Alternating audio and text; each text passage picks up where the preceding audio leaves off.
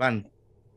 Muy buenas noches a todos. Bienvenidos a este podcast Oculto la Oscuridad, episodio 43, con Jesús Telles, Jorge Solís y su servidor Mario Muñiz. Jorge, Chuy, ¿cómo se encuentran el día de hoy en este episodio 43?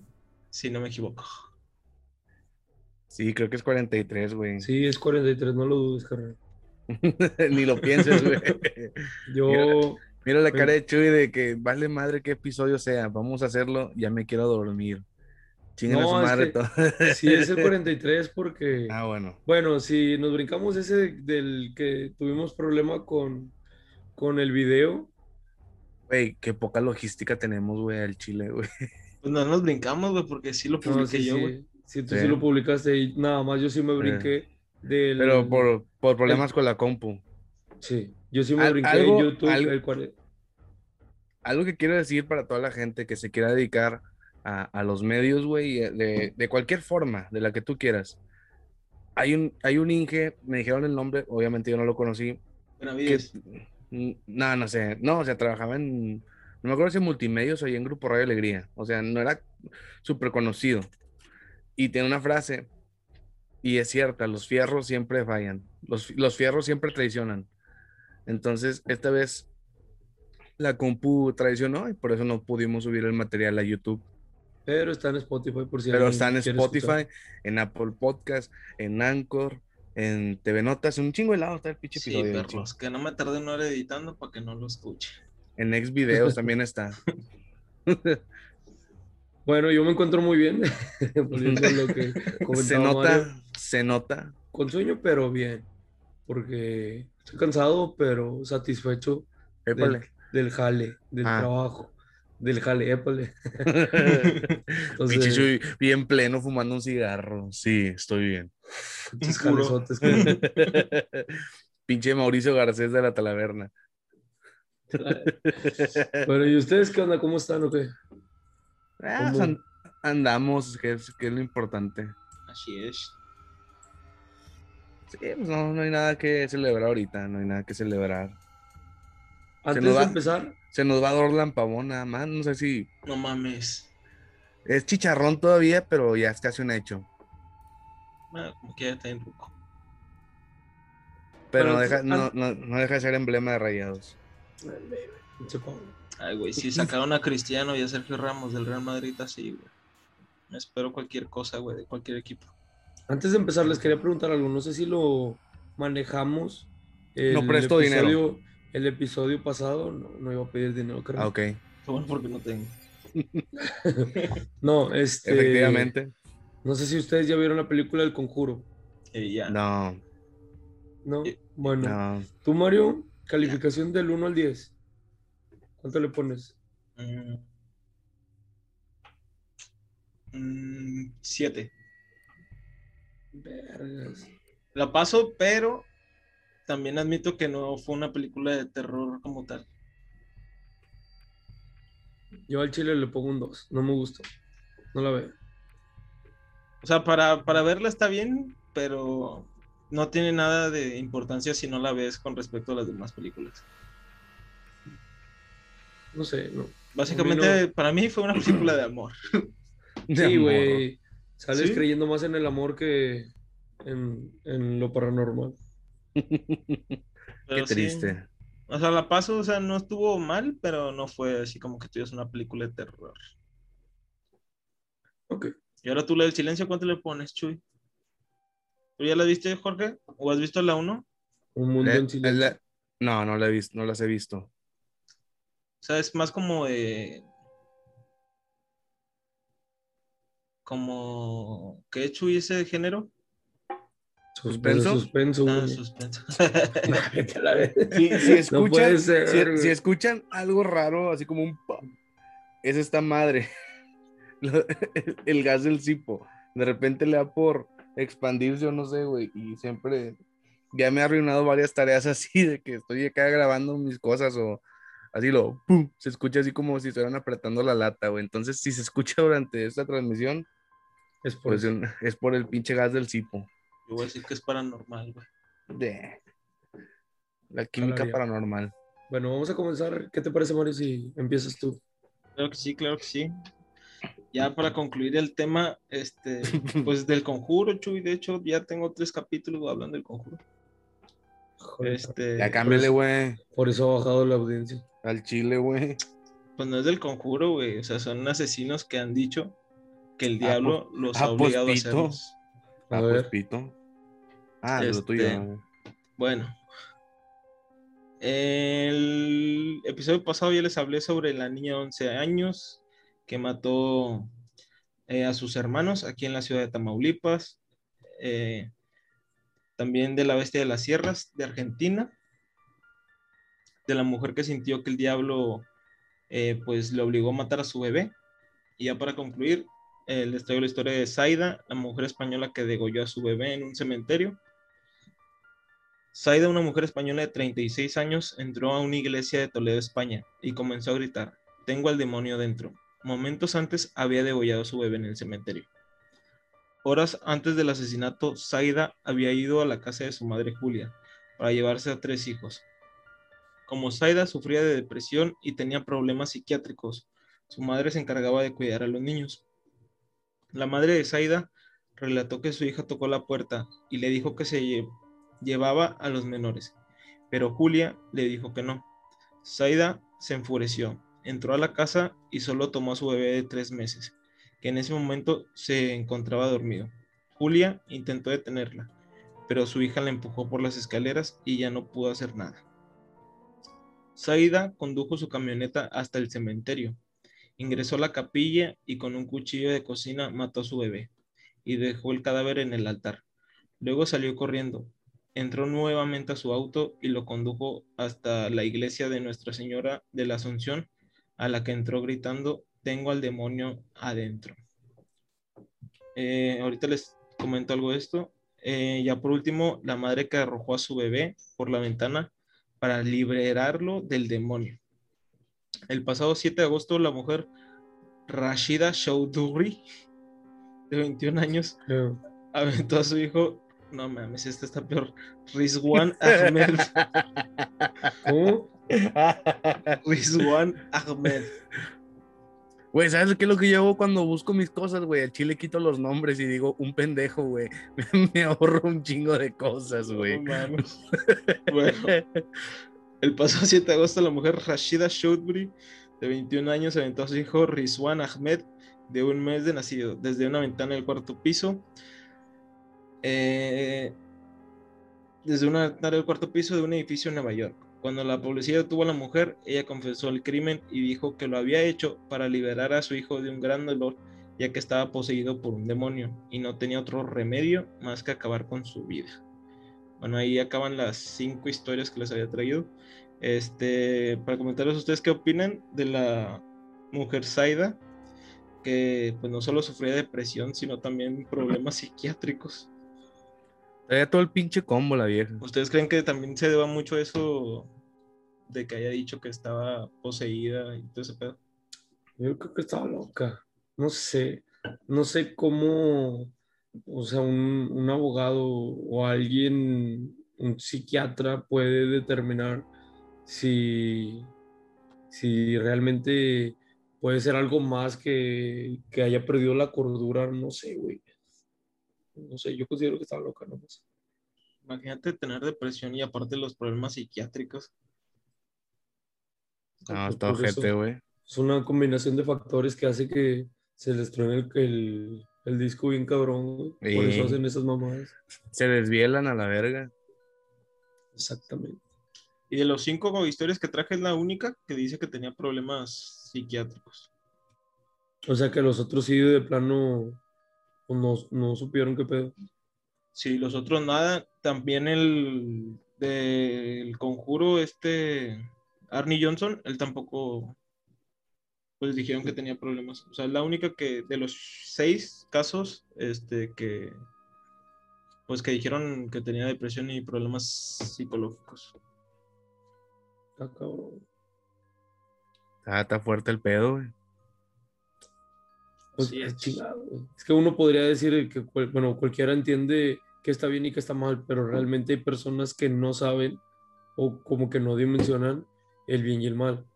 ¿Sabes? Como que Ah, no tienen esa, esa limitante o esa frontera y les vale que eso ya toman, hacen y- acciones. Y si te vas por ahí, güey, ya te metes a lo que es la filosofía, güey. Y de ahí ya no sales, güey, porque nomás te le estás dando vuelta al pedo, güey.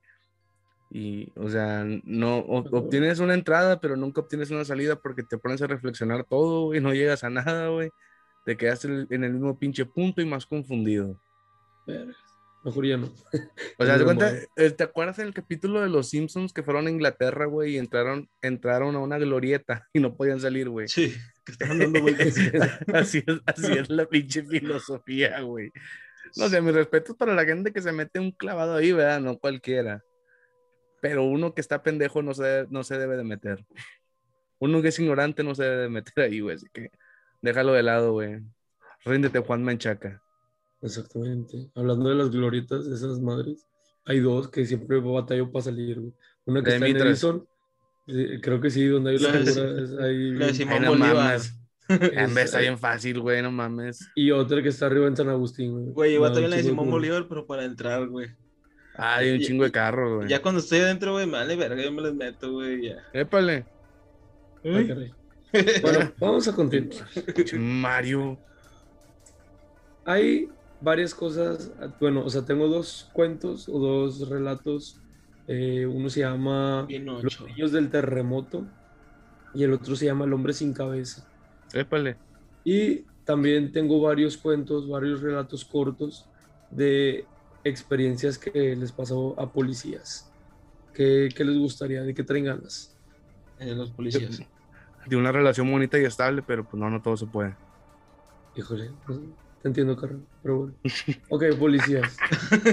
Mira, dice, los agentes de policía, ya cállense. Es que es igual que el conjuro, Un- güey. un policía. Pasamos amor, güey. Un policía es como una novia, serán los policías. Chinga, qué triste, güey. Levántame el acta y a la verga. Dice, los agentes de policía en su mayoría pasan por momentos muy difíciles. Son testigos de escenas de crímenes horripilantes. Tienen que lidiar con la entrega de malas noticias y a menudo ni siquiera reciben recompensa o las gracias por la cantidad de trabajo y de horas que se dedican. Sin embargo, en algunos casos, cuando los agentes de policía responden a una llamada de emergencia, se encuentran algo totalmente diferente a lo que están acostumbrados. El primero se llama Incidente en el Pico del Diablo.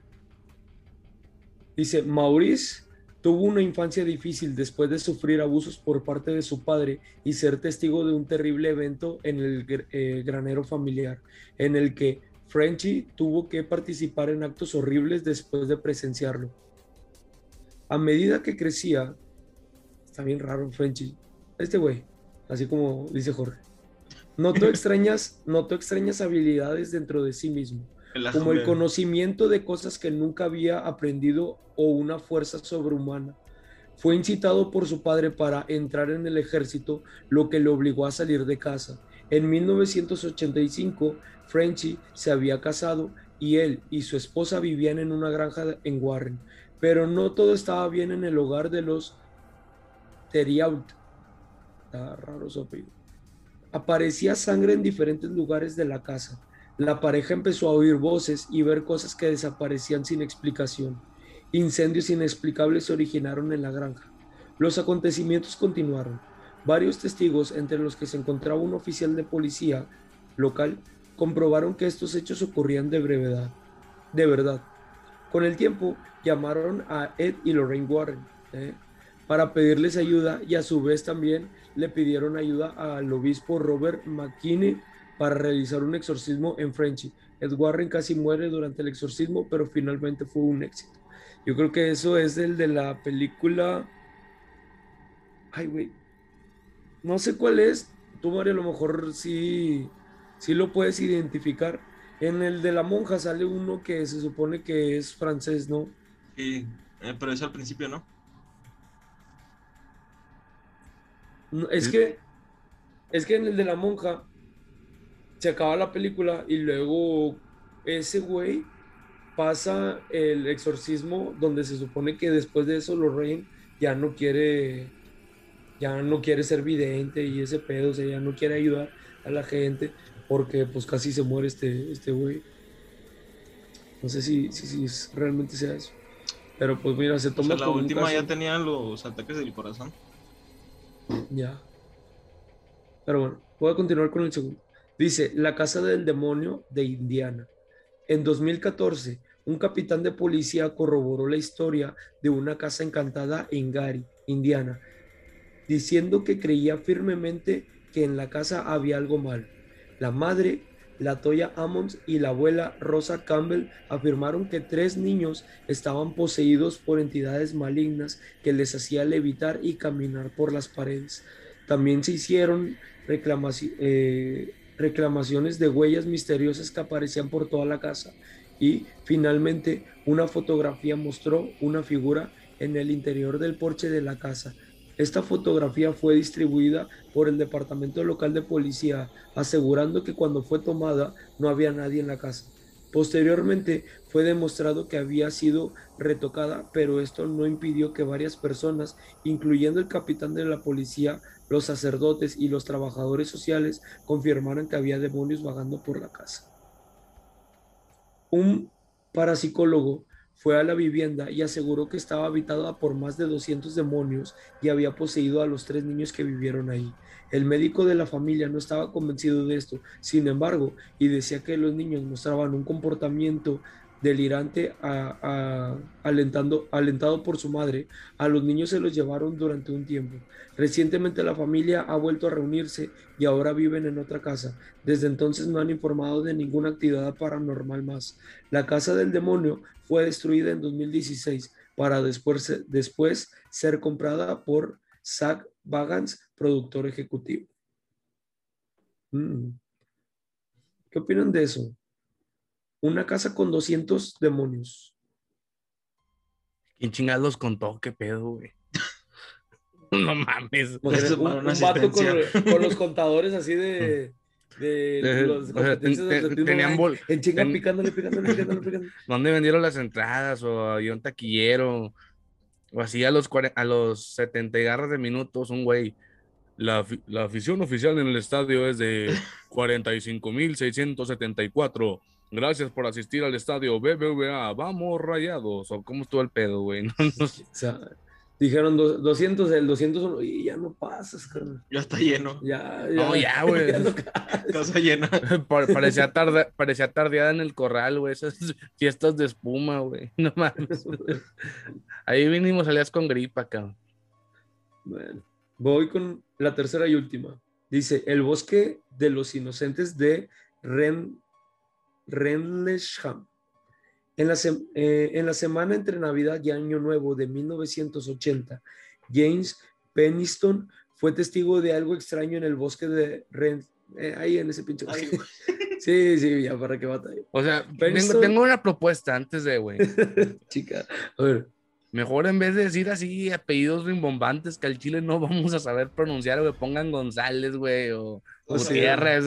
y así que, el- de que si no puedes pronunciar la ciudad, di que fue en Cerralbo, güey, di que fue en Lampazos de, que fue en Lampazos de Naranjo, en Guinalá, güey, o sea, al- algo más ad hoc, güey. Acaba la, acaba la gente ni lo va a investigar, le vale madre, güey.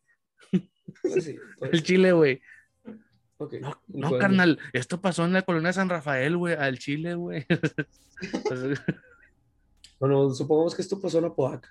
Peniston, alto funcionario de bosque de seguridad a cargo. se inundó. Alto funcionario de seguridad a cargo de. Tu comentario, este, tu ¿qué? comentario inundó a Podaca, güey.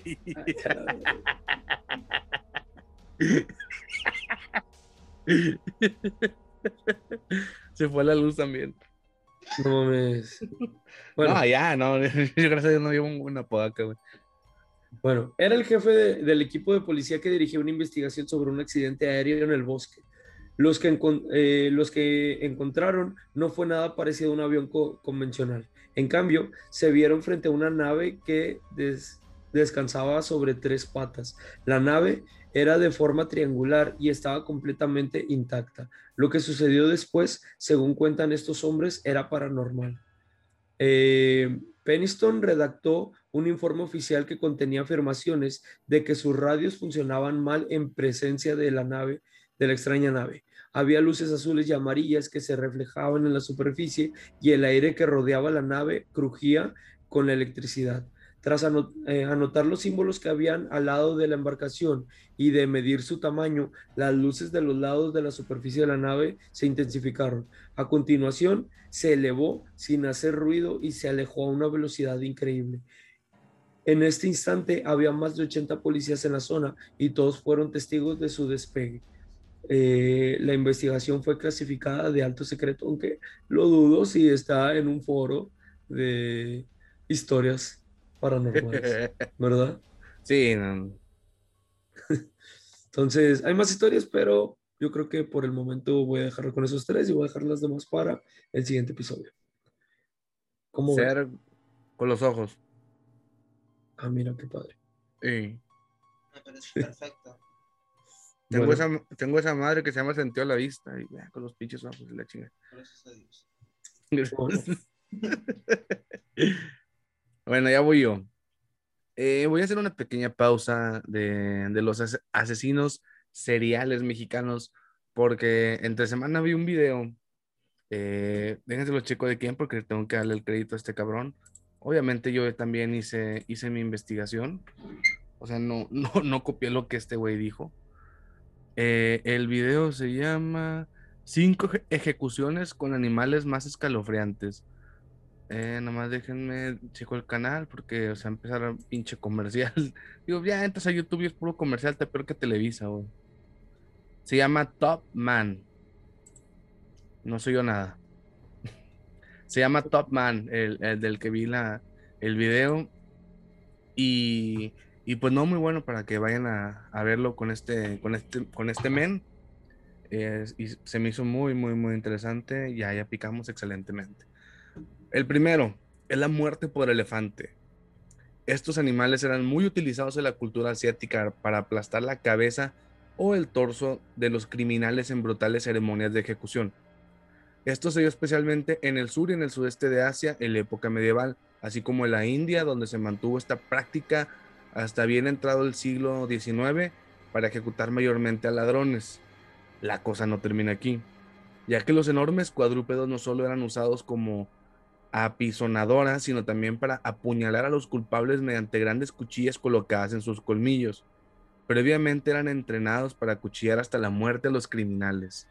Estaba Los elefantes. Los elefantes, güey. O sea, con la trompa agarraban un cuchillo. No, o sea, con, o sea, con sus colmillos, güey. ya nada Ay, más. a la verga. O sea, Pinche, aunque, aunque, no, sé- aunque no sé por qué, porque, o sea, digo, bueno, voy a, a lo mejor el pensamiento que voy a decir es un poco sádico, porque obviamente no me gusta el maltrato, el maltrato a los animales, pero si yo hubiera sido una persona de aquellos siglos, si hubiera sido ignorante, es como que mejor sácale filo al, al colmillo del elefante. A la En vez- en vez- no mames. Digo, esos cabrones estaban pinches locos, güey. Sí. O sea, ¿por qué amarrar un cuchillo cuando puedes hacer eso, güey? Digo, obviamente no lo hagan, ¿verdad? Digo, tampoco es como que alguien tenga un pinche elefante en su casa. No es como que alguien de Apodaca que esté escuchando va a tener un elefante. Y nada, el, vato- el, el López Parza, yo sí tengo. Creo que ese es el vato más rico de Apodaca, el López Parza, güey. ¿Qué? ¿A poco no tienen elefantes ustedes? Ahí, cabrón. ahí- ahí- güey, ahí tengo, ahí tengo uno de juguetes y eso te sirve, güey. Es, es un- es- es que está chido porque es un juguete antiguo, güey, me lo dio un tío. Un tantor. No, no sé qué es. No, no, no es un elefante, o sea, normal, no es así, no, o sea, no es así como que de una serie o algo. O sea, es, un elef- es que el chile no, lo no, al chile no lo alcanzó, si no, si no lo acaba y lo enseñaba. Y, el tenía- elefante también. No tiene nada que ver de asesinos, pero yo tenía un tantor. Un tantor. Yo me acuerdo una vez que fui a una fiesta, güey, que me andaba molestando un niño, güey. Y el tantor era pinche hueco, duro, duro, güey. Y no sé qué me andaba diciendo, y así yo con el pinche tantor en la chompa. ¡Pum! Nada más fue el chavo así con la nariz roja. Y yo, "Hola, güey". Pinche Se escuchó el. ¡Pum! Y luego, y luego dice que no tiene nada que ver con asesinos, eso. Ah. No le puse Es cuchillo. al agresivo, güey. Pinche bipolar de mierda, güey. Bueno, sigo. Mm. Continúa, continúa. Las- el siguiente es el pozo de serpientes. Bueno, esto creo que su nombre ya habla por sí solo. Eh, eh, según una de ellas, el caudillo vikingo Ragnar Lodbrok fue arrojado a uno de ellos y allí murió después de que su ejército fuera derrotado en la batalla del rey Aele de nombre que no puedo pronunciar, Anáhuac, Nuevo León. Una leyenda más antigua, Atila el Uno asesinó al rey de Burgundios, un güey llamado Gunther, en uno de estos, y lo, arrojó en uno de estos pozos. En otra versión de la saga, esto es un libro, así que voy a decir, eh, es libro de texto gratuito español 1.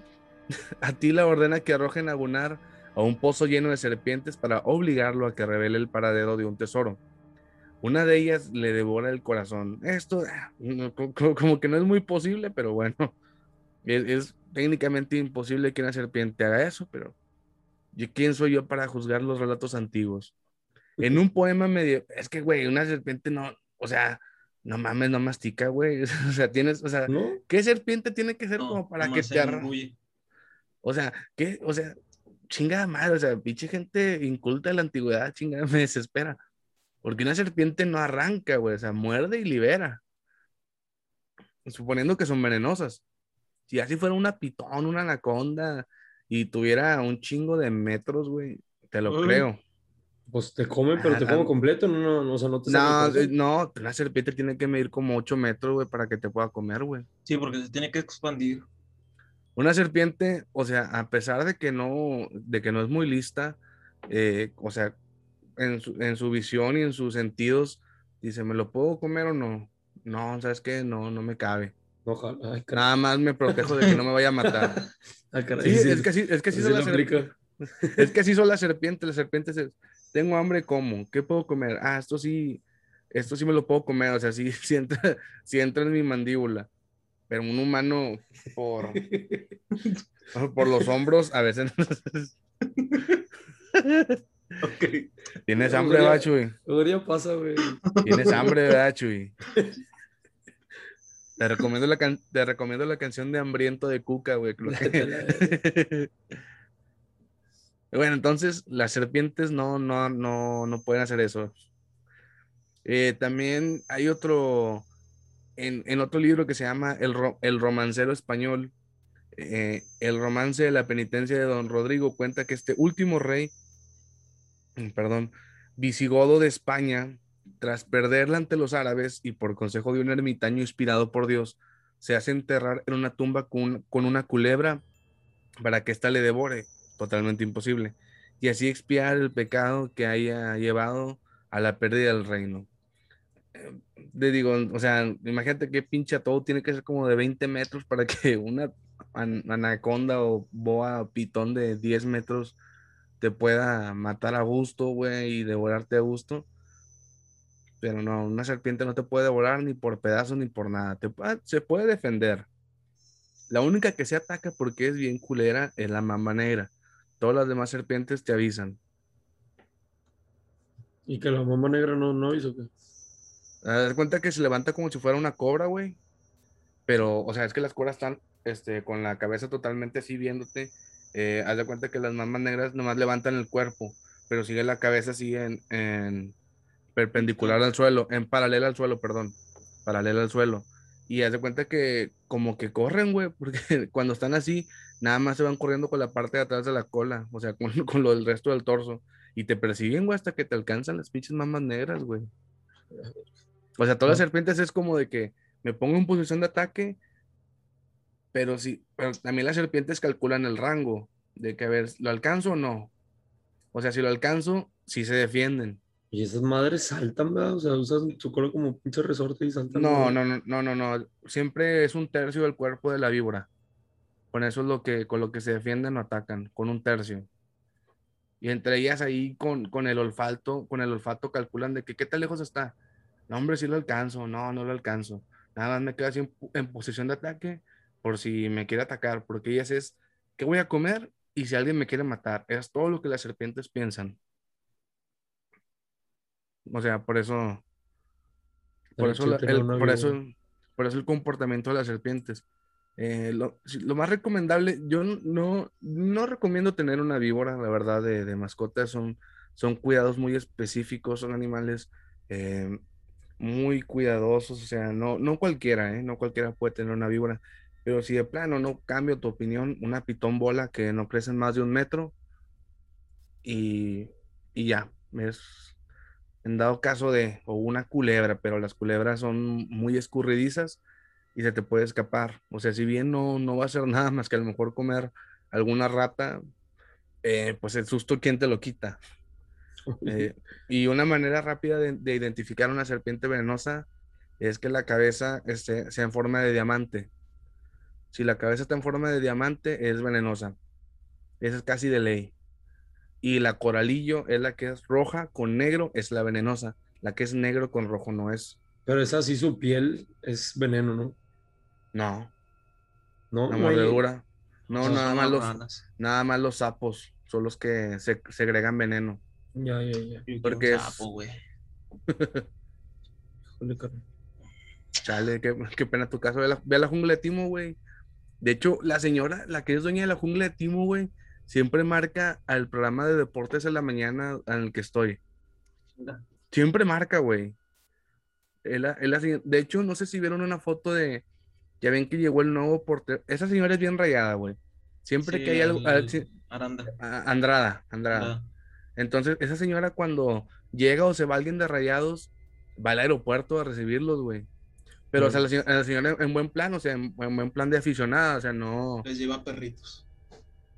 no, no, o sea, Y y, lleva al chango para que se tomen fotos. y, y le da un beso, güey.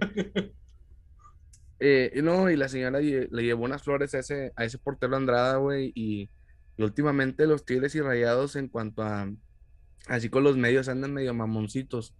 Entonces de que la señora fue muy en plan a darle unas flores y Andrada no las agarró porque los de seguridad estaban de que vámonos, vámonos, vámonos, no digas nada, vámonos, vámonos, vámonos. Y esa foto medio se hizo viral. Y esa señora, esa señora es la dueña de la jungla de Timo. Y siempre marca el programa, siempre. Al de las 7 y al de las 8. ¿Por qué marca? O sea que. A, a opinar de fútbol. ¿no? Así como los que marcan el RG, güey. Así ella también. Oye, pero ¿no crees que todo eso de que se hayan vuelto así mamones, como dices, que sea también por el tema del COVID, que no los dejen tener tanto contacto? Bueno, o es- bueno, eso es obvio, pero los reporteros, o sea, me consta por, eh, por el trabajo, que, que toman sus medidas, o sea, de que los, los micrófonos con, con Sí. su bolsita, cubrebocas, careta, con sana distancia, que al final, pues mucha gente por conseguir la nota le, No se, vale se- le vale madre y aunque también el gremio de reporteros, aunque no parezca entre todos, se ayudan. Ya ves que uno parece, por ejemplo, en conferencias de pre- o que topan a alguien así en la salida de algo y, y se ve como que están todos amontonados. o sea, dices, no, hombre, pinches gachos, el que llegó primero llegó. Pero no, como que entre todos ayudan que aunque estén amontonados, eh, todos puedan sacar la nota. Es como una de las reglas no escritas del periodismo. Eso aplica en todos los ámbitos. Obviamente no creo que todos sean así, pero por lo que me han dicho ahí los compañeros, este, entre todos los medios, aunque sean competencia, se apoyan en ese aspecto. De que, bueno, para que saque la nota, te hago un canchito. Entonces ahí m- mis respetos para los reporteros. Bueno, lo siguiente, es la Puena Culey. No, qué? la- ¿Qué es Puena, eso? Puen- espérate, güey, tranquilo, güey. Buena culé, yo nomás conozco. Buena Culey. No, no, no, no, no es el de, el de fresa, no, no, no, es otro tipo de culé. Del latín, eh, esto es latín, ¿eh? Que se llama la pena del saco. Era un tipo de pena de muerte impuesta bajo la ley romana a un sujeto que eh, había sido declarado culpable de parricidio. que es parricidio? Que mataste a un familiar cercano. El castigo consistía en coserlo en una bolsa de cuero, a veces con una variedad de animales vivos, y luego arrojarlo al agua. El castigo puede haber variado ampliamente en su frecuencia y forma precisa durante el periodo romano. Por ejemplo, el caso documentado más antiguo es de, del año 100 antes de Cristo, aunque los eruditos creen que el castigo pudo haberse desarrollado aproximadamente un siglo antes. Antes que eso, los asesinos, incluidos los parricidas, serán entregados a la familia agraviada para su castigo, en lugar de castigarlos por funcionarios del Estado romano. La inclusión de animales vivos en el saco solo está documentada desde la época imperial temprana y al principio solo se mencionaban las serpientes. En la época del emperador Adriano, que fue en el siglo II, se documentó la forma más conocida del castigo en la que se insertaba un gallo, un perro, un mono o una víbora en el saco. Sin embargo, durante el imperio de Adriano, eh, la poena culei se convirtió en una forma opcional de castigo para los parricidas. Eh, la alternativa era arrojarse a las bestias en la arena, ahorita vamos para allá, durante el siglo III, hasta la ascensión del emperador Constantino. La buena culei, eh, con, bueno, con, con, Constantino ya la buena culei cayó de la gracia, ¿no? Constantino lo revivió, pero ahora solo con serpientes en el saco. Más de 200 años después, el emperador Justiniano ¿sí? Eh, reinstituyó el castigo con los cuatro animales y la pena culé siguió siendo la pena legal para los parricidas dentro de la ley bizantina durante los siguientes 400 años, cuando fue reemplazada con el castigo que los parricidas fueran quemados vivos. La pena culé obtuvo una especie de resurgimiento a finales de la Edad Media y principios de la Alemania moderna con casos tardíos de ahogamiento en un saco junto con animales vivos, documentados desde Sajonia en la primera mitad del siglo XVIII. No, se me hace como que original pero innecesario este, este método de ejecución. O sea, porque el, gallo, bueno, ese te puede a lo mejor torturar.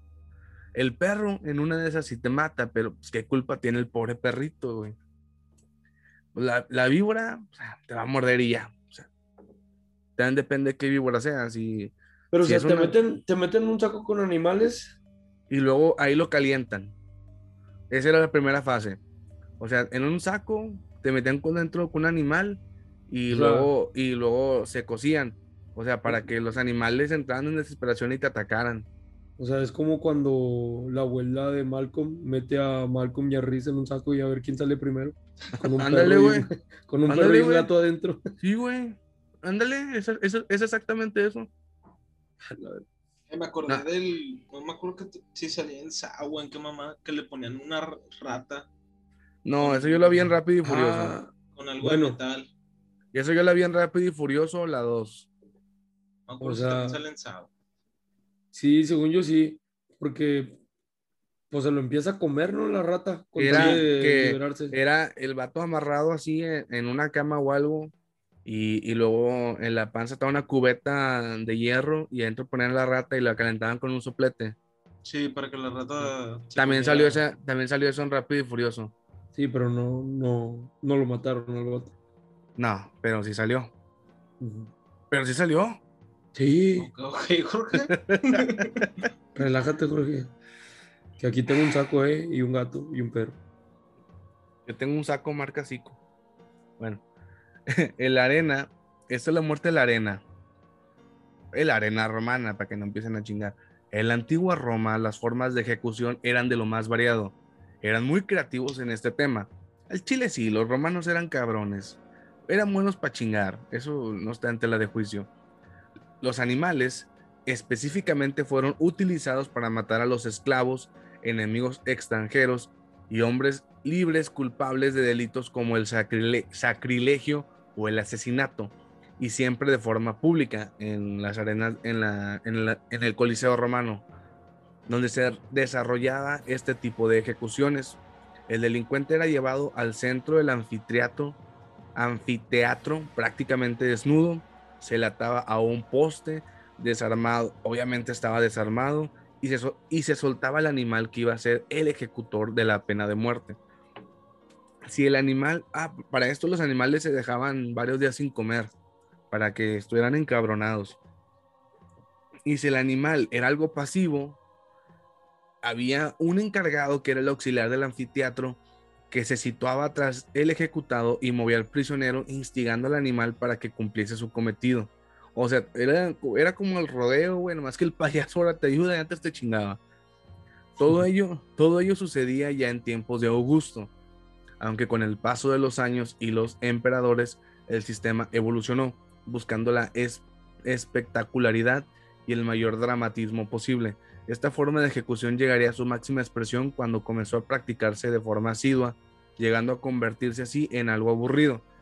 Entonces, cuando comenzaron a realizarse los denominados dramas mitológicos, es decir, escenificaciones de mitos clásicos como el de Orfeo, que apareció en la arena vestido como el dios y tocando el arpa. El mito original contaba que con el instrumento musical apaciguaba a las, ferias, a las fieras, pero en el caso de esta representación, el final del reo fue morir entre las arpas de un oso. Eh, algunos animales que eran utilizados eran leones, tigres, leopardos, hienas e hipopótamos. Eran los... Sí, pues ya, güey, Roma, Roma tenía todo el pinche Mediterráneo y, y, el norte de África. Cagado de risa, ibas a Egipto y te traías hipopótamos en un barco. Pues dicen que los hipopótamos también son bien agresivos a la hora. Oh, de amar. la mordida más fuerte, más, creo. Más cabrona, güey. Y creo que su hocico lo abre en 160 grados, güey. O sea, casi los 180. Y, y, además corren rápido a pesar de su peso, güey. ¿Un pinche hipopótamo sí te come? A la ver. Sí, no, sí, cagado de risa. Bueno, creo que te mata. No, los, los hipopótamos son, herbívoros.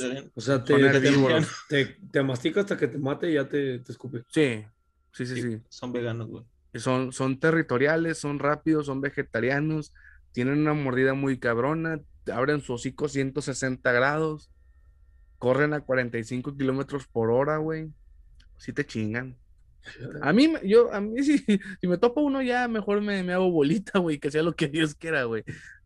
O, o, bueno, sí puedes correr, pero tienes que hacer así como que, eh, como que vueltas muy bruscas para que el hipopótamo no las pueda dar. Porque, o sea, puede correr rápido, pero en línea recta ya irse hacia los lados ya batalla. O sea, tienes que como que, mm, o, sea, o, sea, un pinche giro. Las patitas. Sí. No, ya. Nunca, nunca. Se han, han, ido a la pastora, güey, obviamente, creo, ¿no? Sí. Tú te acercabas al área del hipopótamo y le había gacho, güey. O sea, ahí el agua con sus desechos y la chingada, guácala, se estás oliendo la mierda de la semana que quieras. Sí, olía como a Garibaldi. olía a la Friki Plaza. Pinches vatos gachos, güey. Yo por eso ya estoy viendo Demon Slayer. Mame, tienen que ver una serie que se llama Ragnarok. Neta es la mejor serie del mundo. Ah, la, del meme de la diosa Afrodita, ¿no? Creo que, que están ahí, que, están sosteniendo sus, pechos, que son un... Es de Netflix. sabrinescos, sabrinescos. Es de Netflix, yo sé que a ti no te gusta tanto, Jorge, pero no mames. No, sí, sí vi los primeros dos capítulos, dos, tres capítulos que estaba este Thor peleando con Liu o cómo se llama el uno que era de allá de, Mongolia, algo así, que tenía una labarda, una labarda. Para que entiendas, Chuy, es de que 12 dioses contra 12 humanos, pero los humanos. Ah, 13. Pero son conocidos, güey. O sea, sale Adán. Este, según yo está Nikola Tesla. Tesla, Tesla, güey, está Tesla. No, pero en los humanos, güey. O sea, de los o dioses, es que mira, pues, la trama, la trama es así, Chuy. O sea, ya ves que los dioses siempre es como de que, ay, los humanos quiero que me adoren. Quieren, quieren extinguirlos y les están dando una oportunidad para sobrevivir, ¿no? Ajá, es como que no los quieren matar, entonces llega una morra que es como semidiosa, que es una valquiria, ¿no? Tú, Mario, sí, es una valquiria, y dice, no, pues vamos a aplicar el Ragnarok, que es que se aventen un tiro los, los dioses contra los humanos y ya el que gane ya... O sea, son como las artes marciales de Dragon Ball, ¿verdad? Ah, algo así. Sí, es un torneo. Eh, como en un coliseo romano y están todos los humanos, están todos los dioses. Pero, o sea, dirías tú, pues el dios, pues obviamente le va a partir su madre. Pero de cuenta que las valquirias, güey, este, como que se unen y se hacen armas. Y se supone que el arma, como es forjada por los dioses, pues así tienen de que una chance. O sea, si tú, si tú vas con una katana común y corriente, o sea, ni de pedo. Sí, te va a pero, pero como ya tienes un arma que es de un semidios, ya le puedes hacer daño. Ya. Y sí, está fumada, güey. se, se veía buena, no, no le he dado mucha, mucha chance. No le he dado mucha chance, pero sí se ve que está buena. La DVD. Continuamos, continuamos. Tigre el, el desmembramiento. El desmembramiento o descuartizamiento es una forma de ejecución en la cual se le desprende los miembros del cuerpo a la víctima. Esta sufre primero esguinces, continuando con el sistema óseo y, y finalmente con la pérdida del miembro, o sea, brazos y piernas. El desmembramiento fue usado puntualmente por muchos pueblos de la, de la antigüedad, como los egipcios, romanos, unos. y. Es que, güey, es que chingada madre. Esta información la saqué de, de Wikipedia. Eh, creo que la pasé por alto, pero no sé si. Tengo que checarlo primero. Es que, es que está- hay una palabra ahí que está bien mamona. Nomás déjame checo rápido. Vergas. Sí, hay una tribu que se llamaba los mamelucos, güey. Es el chile, lo acabo de, lo acabo de buscar ahorita, güey. Es que como todos, obviamente, tú vas a Wikipedia y está así como que en, en azul y, en, y con subrayado. Se, se perdió la información, que estaba egipcios, romanos, unos, mamelucos y yo, ah, la- ah, cabrón. Unos africanos con un mameluco unos vatos muy hocicones. Los, bueno, otros que eran los, los mongoles, que iba a ser otra vez mamelucos, los mongoles y los asirios.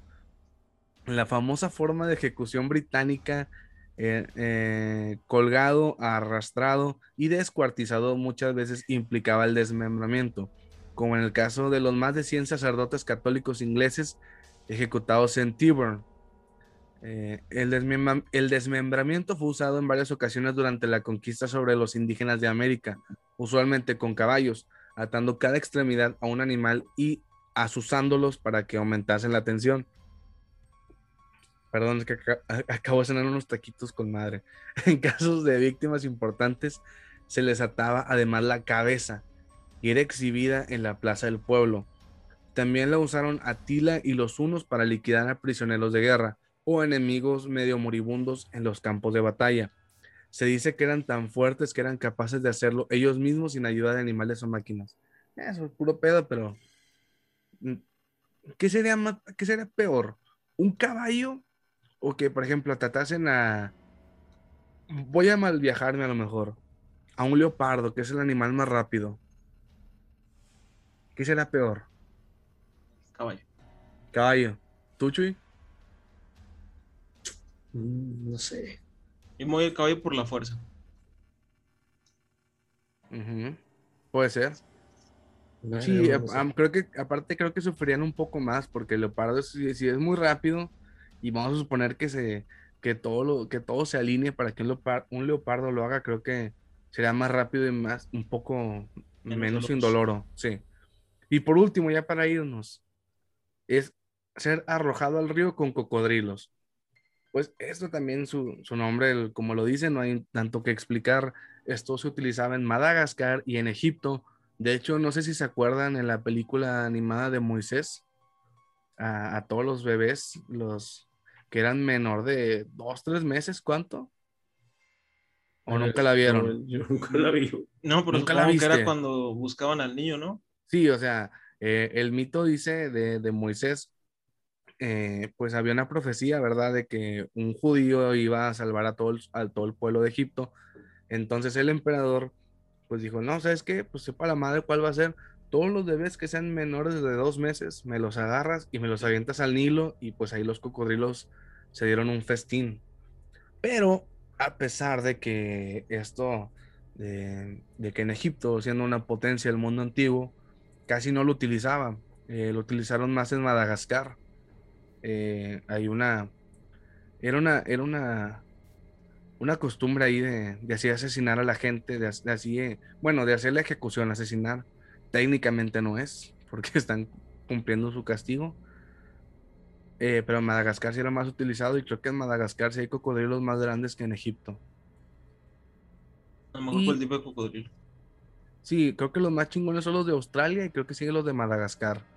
Si mi memoria no me falla, de National Geographic. Es que ya ni, ya ni programas de animales pasan, güey. Ya pasan puros de drogas y de carros, güey. Ya programas de animales no hay, güey. La verdad. Tú Iba, iba a métete, decir algo, güey, pero ya voy a hacer muchos temas. Decir, no mames. métete me un día a Discovery. Alerta aeropuerto. o sea, está chido, pero, o sea, ya no pasan programas de animales, eso es a lo que yo me refiero. Sí, antes era todo el día en... Y luego te pones a ver la semana del tiburón y siempre son cuatro pendejos. Hoy los investigadores seguirán una alerta encontrada. Eh, creo que hemos encontrado un megalodón. Siempre y la voz siempre es bien falsas, güey. La de Sí, eh, cangrejo. eh, sí, como dijiste History Channel. Creo que en esta playa hemos encontrado un megalodón. Los informes registran un, anim- un mamífero acuático de más de 7 metros. El megalodón existió en el siglo, no sé qué. Y empiezan a decir sus pinches chaquetas mentales, güey. Y al final, güey, tú, tú estás como pendejo viendo todo el. Güey, ya encontraron una pista, no mames, güey. Y el típico de que cuando antes de ir a corte, como que pasan algo, güey. Como que te quedas, ah, cabrón, qué pedo. Y regresas del corte. Ah, no, simple- simplemente se apagó el bote porque se acabó la gasolina. ¡Eh, me chinga tu madre! y luego, ya, total, te afectas todo el pinche programa. Eh, la verdad no pudimos encontrar nada, pero debe haber algo allá afuera. Eh, me chingas a tu madre, o sea, perdiste una hora, perdiste una hora de tu vida para nada, güey. Discovery, National Geographic, chinguen a su madre, pinches mierdas. Que regresen los programas de víboras y leones. Cambie fuera. Eso se corta, perfecto. Ya, córtale la chingada. Ya me encabroné. ¿Cómo que no te gusta Guido Pizarro con Carioca, güey? No hablen de fútbol. Ya, vámonos. Pero Jorge, les pide para hablar de otras cosas. Ay, es que los Clippers ya están en la pinche. Ni, ni estoy viendo playoff. tampoco el básquet, güey.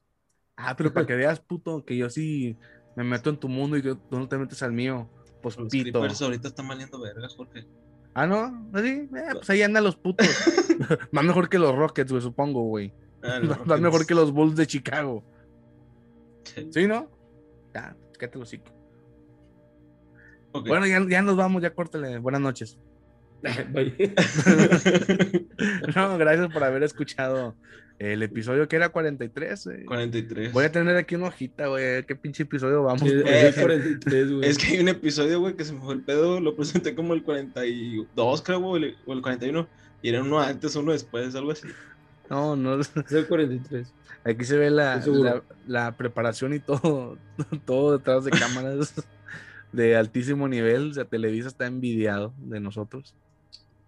Pero bueno, ya, este, ya nos tenemos que despedir. Muchísimas gracias eh, a la gente de YouTube. eh, les agradecemos eh, su like, su comentario, que lo compartan para que más gente, así como tú dis- disfrutaste este video, llegaste a este punto, que alguien más lo haga. Y aparte fomentar nuestro trabajo. También a la gente de Spotify, de Anchor, de Google Podcast, de Apple Podcast y de muchas chingaderas más que terminan en podcast. Igual, gracias por habernos escuchado. Ahí no se puede, ahí les, les encargamos que, que nos sigan en Spotify para que estén al pendiente de cada episodio. Como quiera, se suben entre lunes y martes. Sí, siempre, siempre suben esos días, güey. Por ahí va. Más o menos. Eh, y hablando de comentarios, un saludo al, a la que puso que Chuy está bien guapo. Ah, chinga, ¿quién puso? pásenme el chisme, güey. último video hay un comentario, Chuy. Ah, espérense, no me corten, güey. No. Me corten, espérame, espérame, espérame, espérame. No me cortes, güey. Bueno, nos vemos. Nah, ni madre, güey. A, a ver, Hasta luego. a ver, a ver, nada, ni madre, a ver. Despídete, Mario. Para que mande saludo a Chuy, no seas Sí, así, al chile, güey. espérame, espérame. Nos debemos a la gente, güey. Sí, güey, no mames, güey, a ver. 42, aquí está, a ver. Un comentario. Anadeli Martínez, hace dos días. Estás bien guapo, Jesús. A la vez. ¿Se puso? Mm, Sí, güey. Es el chile, güey. Ahí me dicen dónde se vea. ¿Dónde se ve? Ahí, ahí se ve. Ahí. Ah. Güey, hasta me dio cosquillas en el niés, güey. O sea, qué intensidad. Un likecillo, Chuy, algo. Ay, y tenemos ocho vistas, estamos rompiendo el internet, güey. Bueno, ya. Nos vemos. Hasta luego. Dile, dile algo, Joto. Saludos. Ah, no. Saludos. Pinche, qué, qué poco romántico, güey. no, ya vámonos a la chingada.